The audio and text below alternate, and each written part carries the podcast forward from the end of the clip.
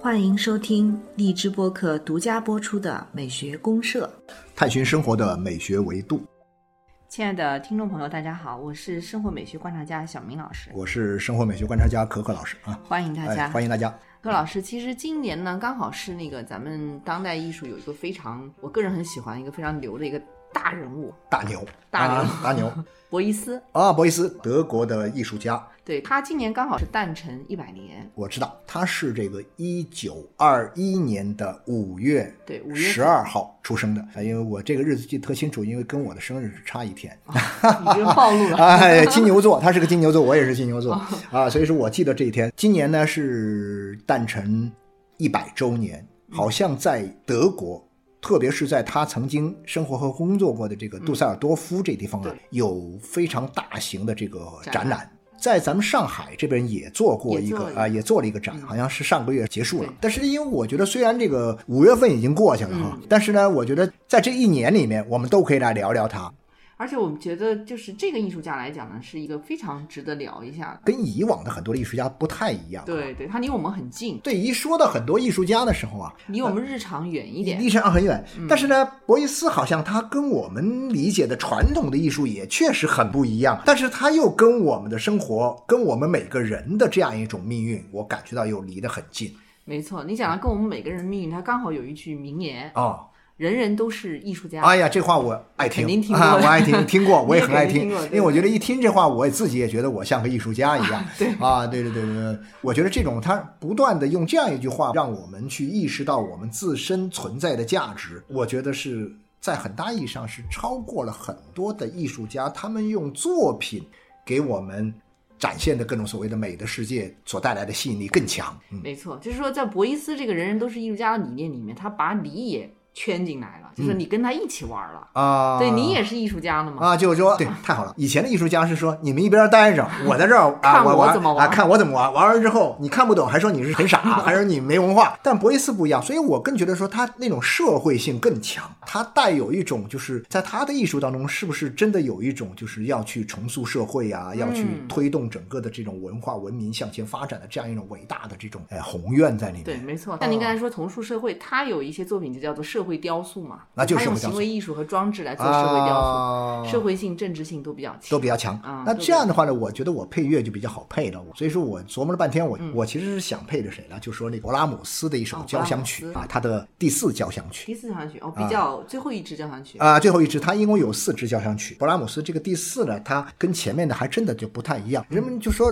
在讲这个勃拉姆斯的第四的时候呢，人们就会觉得说，他的这个生命呢、嗯，已经达到了一个新的境界，而且这个境界的话呢是什么呢？是他进入到了一个全新的一个思考的这样一个格局当中。这个思考的格局是什么呢？是他在读了古希腊的这个悲剧《俄狄浦斯王》哦，命运啊悲剧。啊，命运悲剧啊，就啊我们讲的这个命运悲剧的典型的悲剧中的悲剧，最对著名的一部命运悲剧，无法挣脱的啊。对，然后呢，读了这个之后呢，所写的啊，哦所以在这个意义上讲，它跟前面表达的很多东西都不一样，呃，又上了一层楼。所以那这个东西呢，就仿佛让我感觉到什么呢？就说这博伊斯他事实上通过他的艺术创作，也把整个的艺术带到了一个新的一个嗯，高度啊高度是和的一个完全跟传统的艺术完全不一样的格局当中、嗯啊，所以我觉得在这个意义上呢，可以和这个勃拉姆斯的这种第四交响曲呢有一定的吻合度。然后我们可以先听一点儿啊，当然我们这个节目不可能让大家全部听完很啊长啊，挺好像长的一首交响一一曲个小啊时左右，也没有吧，不到一个小时，差不多四四十来分钟嗯40分啊，钟四十来分钟一般各种演奏差不多四十来分钟左右。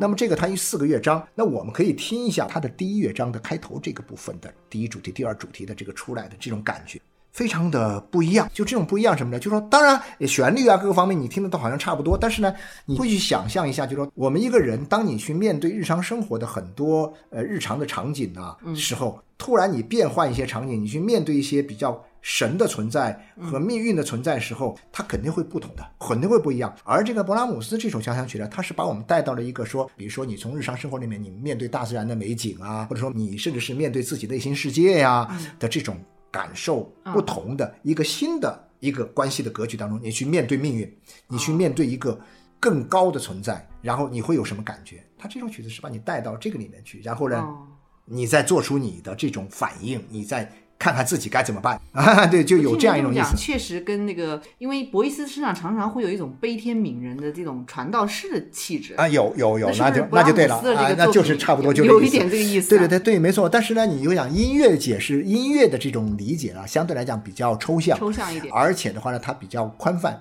但是呢，我觉得说，你如果一边欣赏，如果我要做一个节目给大嗯家，比如说做一个音频节目啊、视频节目，我给大家去展示博伊斯的作品的时候，嗯如果说一定要配乐的话，我会愿意配第四交响曲勃拉姆勃拉斯姆的斯的啊。对，好那我们先听一下开头好啊，。先听一下。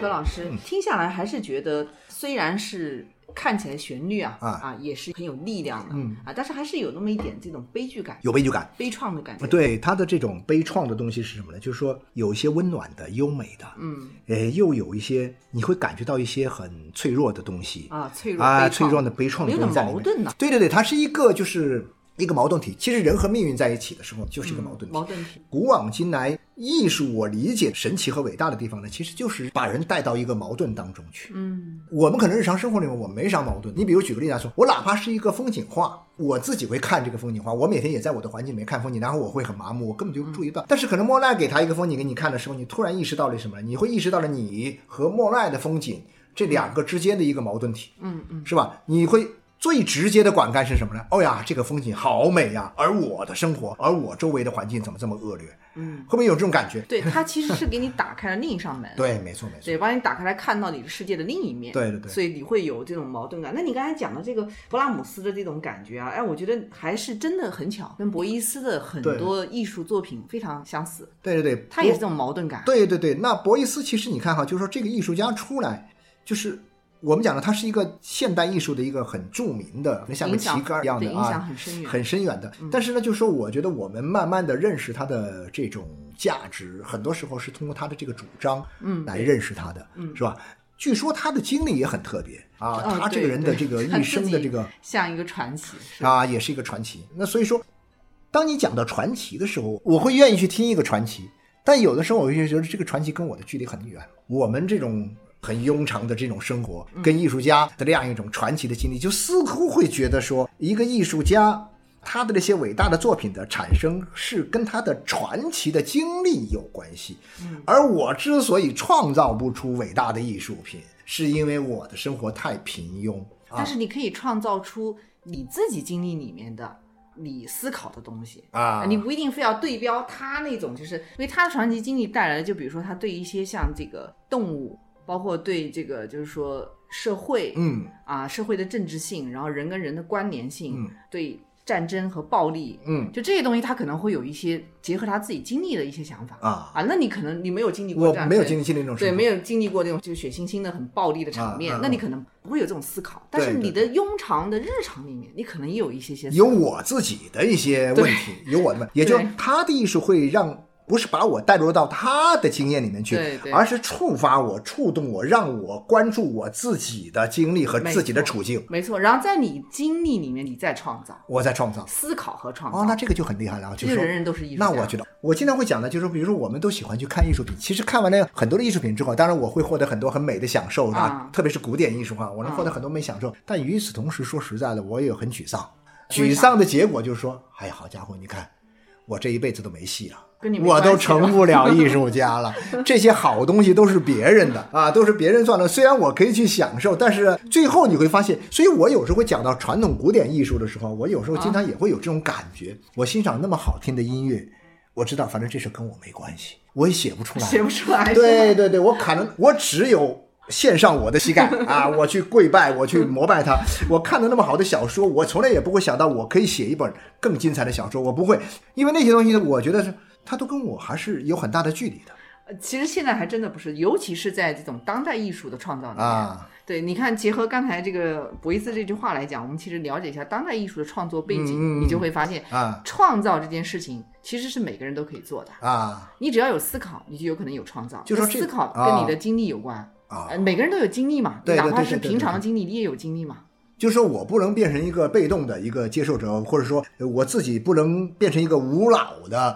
这个点赞的这个狂徒。就我现在发现，现在这个互联网时代有很多这个无脑的点赞狂徒，你甭管什么东西都来点赞。啊，有时候我以前有时候也会发一些这个朋友圈，也发一些这种图画，不是我自己的作品哈，我嗯就发一些艺术家的作品，叭叭叭叭，很多人就嗯每次一发都来点赞。我说你明白这什么意思吗？你都瞎点赞就。是以为你画的，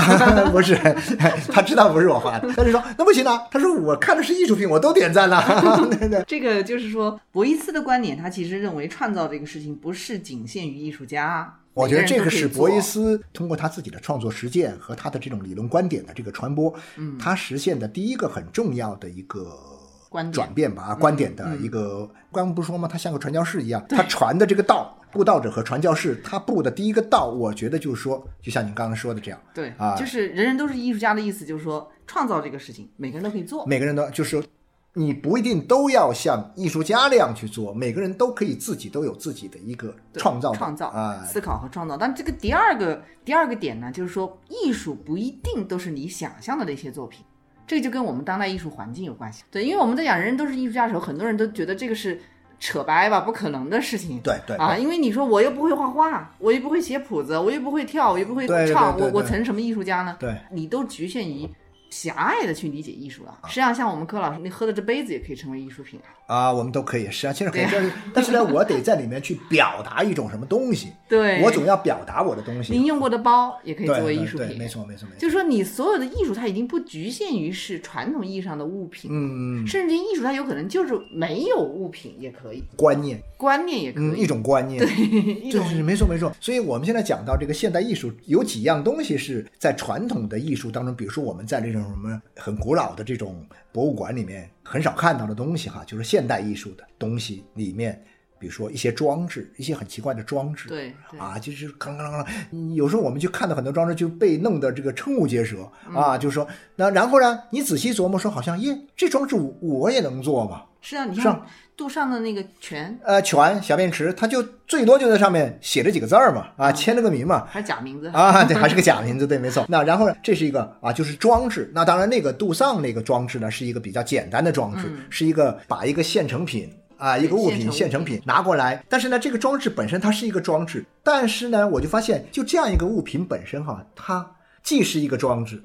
第二呢，它又是个行为，嗯，是吧？它又是一个行为，就是我把这个东西我从一个什么什么地方买过来陶瓷商店啊，陶瓷，商店买过来，我在上面写上我的一个假名字，嗯，给它起个然后名字第二哈，第三，我再赋予它一个特殊的意思，它就变成了观念艺术，嗯，放进美术馆，放进美术馆。那么这件作品呢，本身呢，它既是装置艺术，又是行为艺术，嗯又是这个观念艺术对，可以这么定义啊，可以这么理解。嗯那么这样的话呢，就整个就把原来传统意义上的这样一个我们讲的艺术这个很偏狭的这个概念，嗯啊，就把它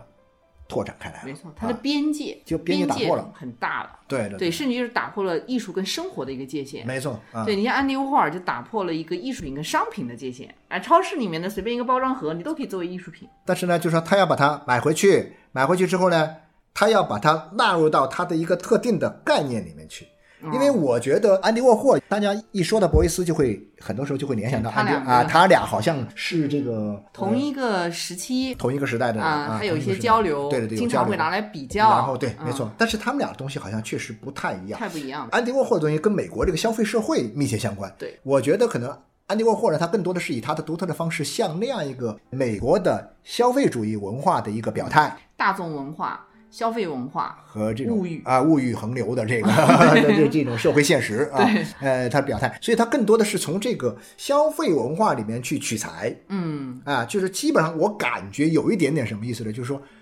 就这个东西可能是我的日常用品，但是呢，他把这些日常用品呢变成了一些艺术品，嗯然后呢，让你觉得产生一种很惊讶的感觉。啊，然后你啊、原来这个东西居然也是艺术品呢、那我也可以啊，啊，是不是？对那就会有这样一种啊反应。确实是你也可以。啊，我也可 以上，我们谁都可以。对当然最后你能不能卖出好价钱那是另外一回事啊。对对对对，，包括像安迪沃霍尔，他把这种复制品也变成了艺术他品，把大量的他他会去复制丝网印刷的啊，这丝些网印都刷都的，这呃，嗯都是非常难以想象的，但是它充满了一种就是艺术跟媒介的这个就是当代性的表达。对对对对，他还有这种影像艺术，嗯他拍摄了大量的影像。我觉得他现在拍摄大量影像，现在很多人都在用这种方式来做很前卫。啊，很前卫的方式，就是说所谓的什么呢？就是说一刀也不剪，一个镜头也不切换，就一镜到底、嗯就啊。真人然后呢秀，对对对，真人秀。当然，这个真人秀呢是什么？是比如我们通常讲的这个所谓的主观视角。主观视角呢，比如说你在一条路上走，啊，你就弄一个摄像头呗啊，就挂自己身 上呗，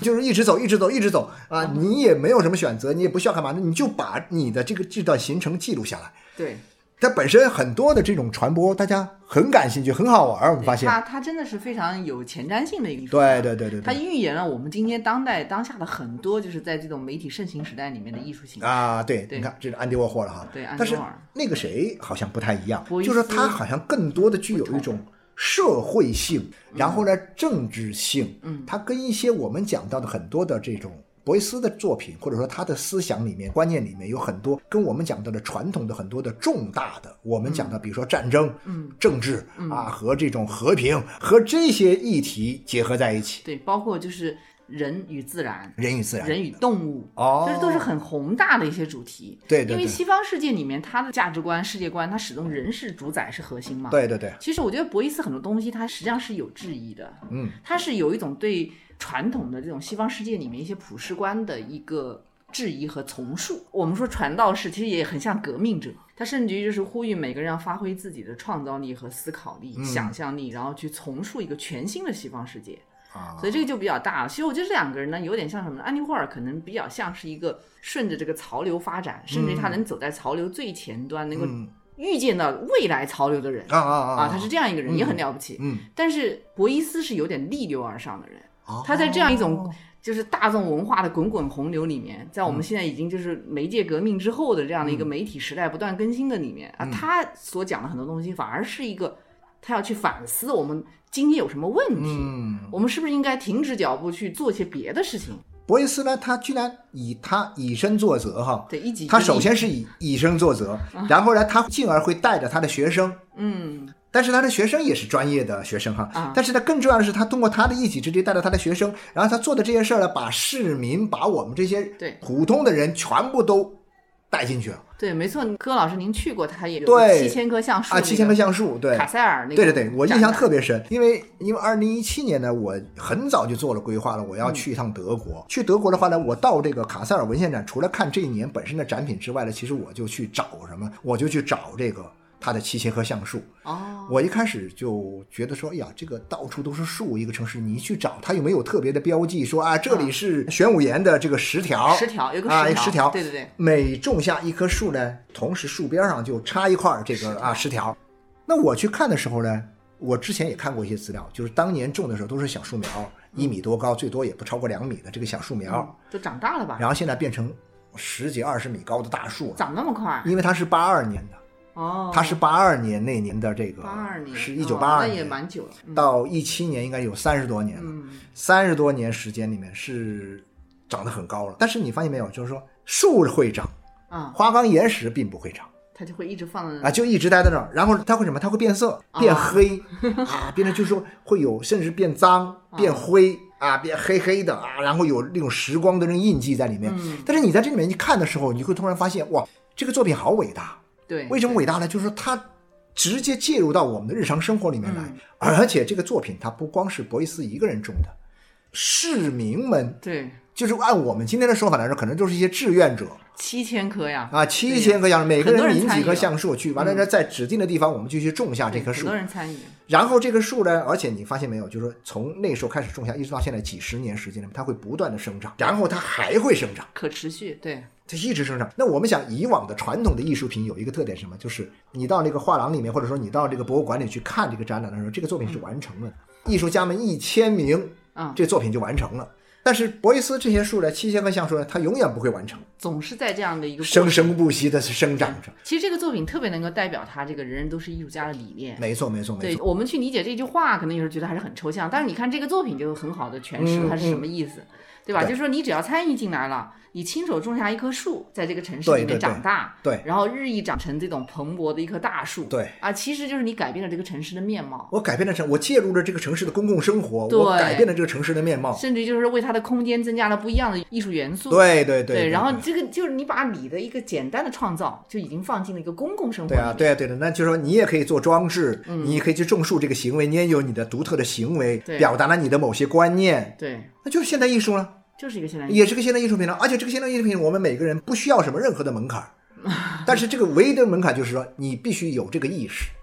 有这个思考，有这个思考，嗯，你觉得这是能够表达你的一种社会的一种情怀也好，你的理念也好，嗯，你就参与进来。对，所以我觉得这个作品是他身体力行的向大家去展示的一种，就是说我们去做一种社会空间的重构，嗯，用一种自己的思考和创造的形式嗯去参与到。就是讲起来它是艺术创造，但实际上这个艺术创造很简单，就种棵树。对但是我们可以参与到一种社会生活里面去，嗯嗯嗯应该怎么做？你看博伊斯他本人有些作品就很晦涩难懂，嗯但是这个作品我带你做了，每个人都可以做。对对对对对，它每个有人什都么可呢？以它有，创比造如说它有这个就是油纸椅啊，特别著名的对他的油脂椅啊，还有那个如何向一个死去的兔子讲解讲童话 讲解图啊，特别特别是这个哎，如何小明老师，我想请教一下，就没是有如何向这个死死去去的的兔兔子是子吧讲解这个图画呀？啊，我这个一开始看这个名字的时候，看这个标题的时候，我哎，我觉得这个很有好奇心啊啊，然后但是我一看，反而把我看懵了，不知道他在干什么。我不知道对吧他要干嘛。确实很怪。对他有很多这样就是比较晦涩的作品，哎但就是比较难懂。但是我觉得他这个可能是这样的，就是说，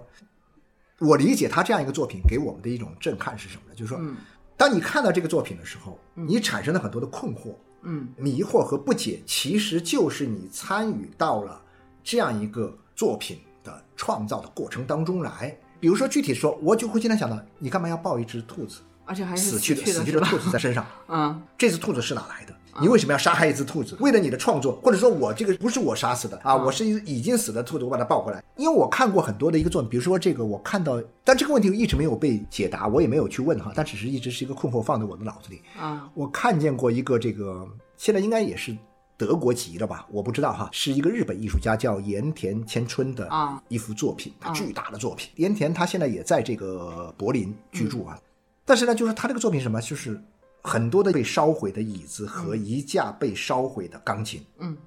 放在一个巨大的展厅里面。其实我看的这个作品，当然我也会去做呀，啊比如说我弄些椅子。我弄个钢琴，或者说我不是去弄椅子和弄钢，我可以去弄别的东西。但你不明所以。但是我不明所以，但是我就会觉得，当我去追溯这个作品到底想要说明什么的时候，它直接会什么呢？会导致我的一个行动，就是我的观念上的一个突破。就是你会思考，我会去思考。对，因为太反常了。呃，对，没错，太这是我想说的，反理性了就是说这个现代艺术里面的这些作品，大家觉得说很奇怪的作品啊，完全是不知所以然的作品，它并不是直接要告诉你一个明确的一个主题，嗯，和他告诉你他的一个意图是要表达什么什么什么东西，嗯，和他的一个态度，它更多的是什么呢？让你产生一种很惊愕的感觉，然后去追溯一种你所要追溯的答案的时候，这时候你就必须要思考。其实反常或者说反逻辑、反理性，恰好是艺术创作的一个方向。对对对，它的作用不在于它本身的反，而在于通过反去刺激我们的观众。对你去这一思考，点，我觉得古典艺术里面似乎好像很少有这种情况，就说古典的东西说尽量把一个东西画清楚嘛，画明白嘛，啊，同时画的很美、很好看，让你很享受嘛，是吧？当然，我们也有些东西我们看不懂，但是呢，你在这个里面，你就会发现呢。到了有些画家后面有慢慢越来越多的画家开始致力于这样一些很诡异的、很怪异的，包括像什么戈雅呀，他们这些画家，你完全不知道他到底要干嘛。因为古典艺术呢，它西方的这种艺术形态，它跟科学关联性很大。古典对艺术它还是很多是从理性精神里面出来，对，所以它哎对对。嗯更多的印记的是你的经验的东西，你要跟它有个对应性。然后哦，看明白了，你找到了一个很共鸣的对一个节经验节的律共，鸣。对对对，嗯本来当代艺术它就是一个转折嘛，就是从这种传统艺术的一种反叛开始转折的，嗯嗯嗯所以它就会方向上很不一样。其实回到像刚才博伊斯讲的这个。如何向死地兔子讲解图画这样的东西？它其实里面包含的一种精神气质，就蛮像我们听的那个布拉姆斯布的，拉姆斯的。对，你也有这种感觉。对对对，有它有，很多那种非常脆弱的东西。对啊，我就说这个兔子本身就是，我经常会讲到兔子的时候，就觉得哎呀，兔子其实是有好可爱是吧好可爱，但它的可爱是极其的脆弱，我就特别怕看见什么呢？其实所有的动物里面哈，当然我们不希望看到所有的动物被伤害，嗯被伤害的动物当中，我自己从我个人的角度来说，我是最怕看见一只兔子被伤害。啊，这种感觉。所以说，你看有一部这个好莱坞的电影叫《谁杀死了这个哦兔子罗尔姐》啊，嗯这种题目哈，它其实在西方的这个文化里面，它都有这样一个，就是很脆弱的又很美好的东西，它又很容易被伤害的东西，其实对很让人产生一种怜悯之心。怜悯之心。对对对所以他就是在向这只兔子讲话的时候，其实这个时候呢，他这个行为艺术嘛，对对，人类是在周围，就是很多人在观看它。在观看它。对，但是这时候他其实一直在跟兔子非常有耐心的说话，他是对没有去跟人有任何对话。这整个过程，作品的过程，他其没实错没有嗯没错跟没人错有任何对话。对对对对，其实这里面也是在思考一个，就是人和动物的一种关系。没错因为没错人总是高高在上的嘛，我想让你死就死，想让你活就活。没一错只没错兔子对分分钟就让你没错，死没掉错了，对然吧？后还把你弄到锅里去煮 着吃兔头啊，挺好吃啊，我想起了传统美味小啊吃，传统美味小吃哈，在在麻在，辣兔头。呃啊对对对，麻辣兔是在这个成都满大街都是啊，对我我觉得看的也是挺瘆的。啊，就这种人对动物的生命的一种驾驭感，嗯，其实这个在西方国家里面很少大家会质疑这个问题。对对，那人是主宰嘛，我当然是负有这样的一种高高在上的是是是，力量，对吧？但是其实博伊斯他是有怀疑的，嗯，对他觉得这些东西，他其实这种生命体的这种人跟动物的平等性啊，或者甚至于就是人跟整个这个世界的一种是不是这样的一种主宰的位置，它其实嗯都是有我大概是明白了这个小明老师您说的意思，就是嗯说博伊斯呢，他其实一方面是把这些很多在我们可能以前习以为常的东西呢，对都习以为常不是问题的问题，他把它变成重大的问题对，就所谓的普世观，啊。然后呢，另外一个呢，就是说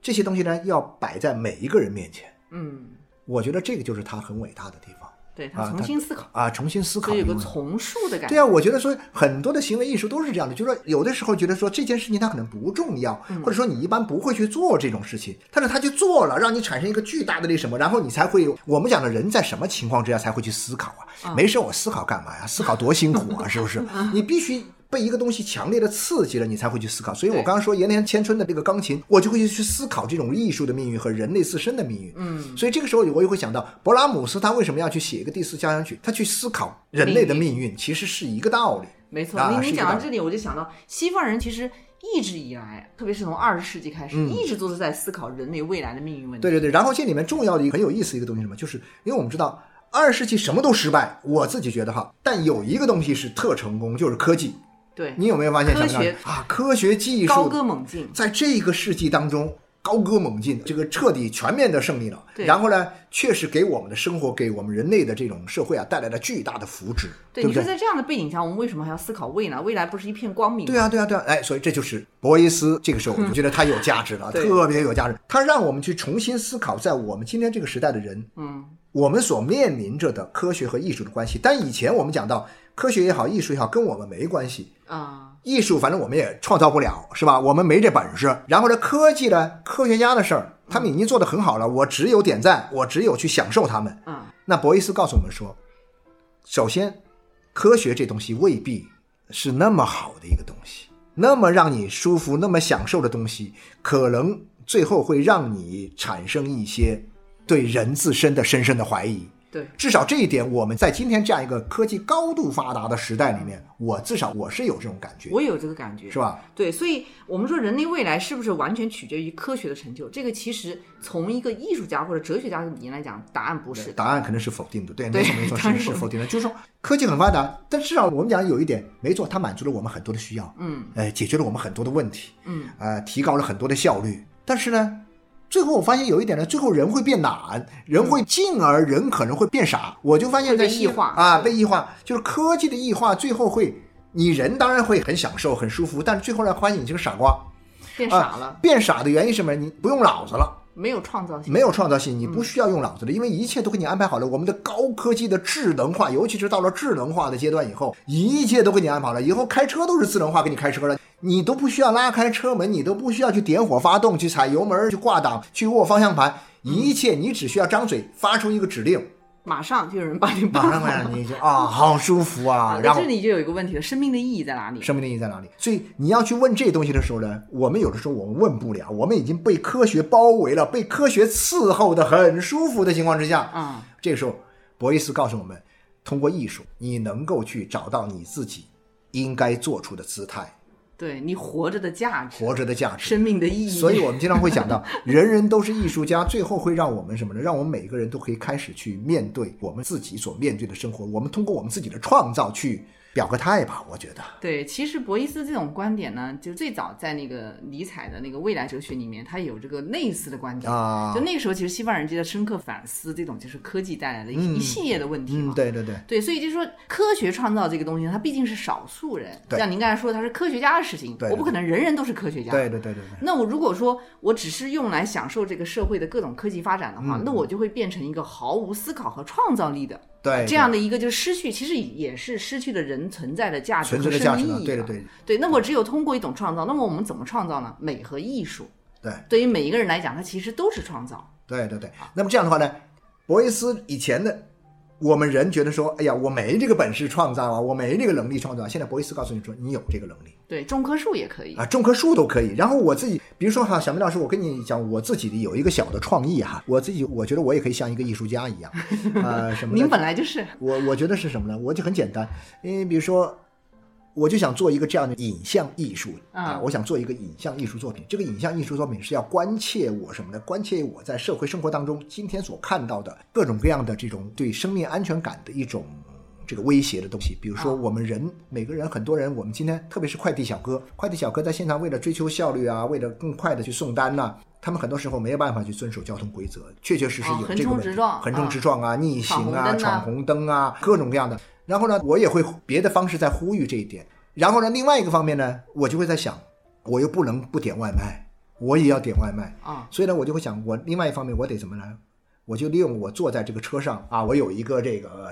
前面不是有一个摄像头嗯吗？啊、我要是出去之后回来，我就把摄像头里面我在这个十字路口在红灯状态下拍到的这个啊前面的影像场景。闯红灯的啊啊，闯红灯的，不守啊，规则的逆行的，过嗯过马路的什么的，就是这种哈，不守规矩的，我都把它剪下来，啊收集起来。我把它收集起来，我把它串成一个作品啊。这一个作品就是叫什么？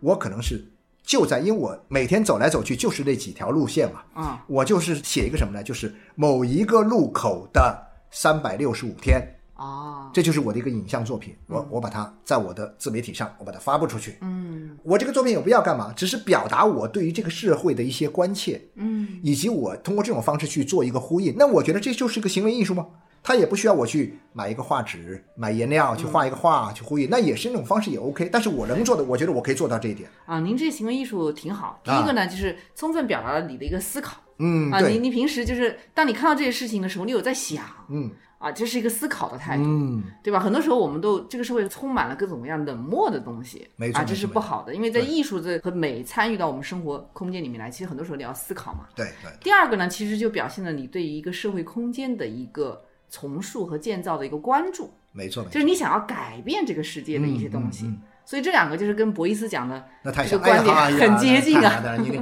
小明老师，您给我这个点评，我就更有信心了，以后我会做更多的这方面的一些这个挺好的，我觉得。啊，一些这个创作哈，嗯那我觉得我也会让身边的人一起来创作啊，我们就搞各种各样的行为艺术，我觉得挺有意思啊，对或者对说是这种装置啊，做这种东西人人都可以参与啊，最重要的所以还是要我们要有这种思考，要有这种意识，要意识到什么呢？意识到我们是这个社会当中的一个分一个分子，有担当，有担当，有责任。嗯然后呢，你可以通过你的方式，通过一种艺术的方式去去影表响达啊，去影响对大家，相互对影响吧。其实人人都是艺术家的，他的根本我觉得是在这里。它实际上是在完成一场社会革命啊。对，就是啊社会这革样命，社会所以革说命他是革命家嘛。 对对，是 革命革命家是是传道士，我悲越来天越悯理人解的他这情样，怀他这个样子长得也很像一个悲天悯人的一个很有一个悲剧英雄的这种感觉的一个一个形象。对我们今天因为时间关系，来不及再多展开，包括他的传奇经历都是非常有太意思多的太多可以说的啊哈包括刚才提到他的油脂椅，其实有机会我们可以再聊一聊。以后再再在在别的话题里我们再来聊。对，我好们的。最后把那个第四交响曲再对，我们来听一下第三乐选章。一个我想选第三乐章。啊第三乐章呢是一个谐谚曲的这样一个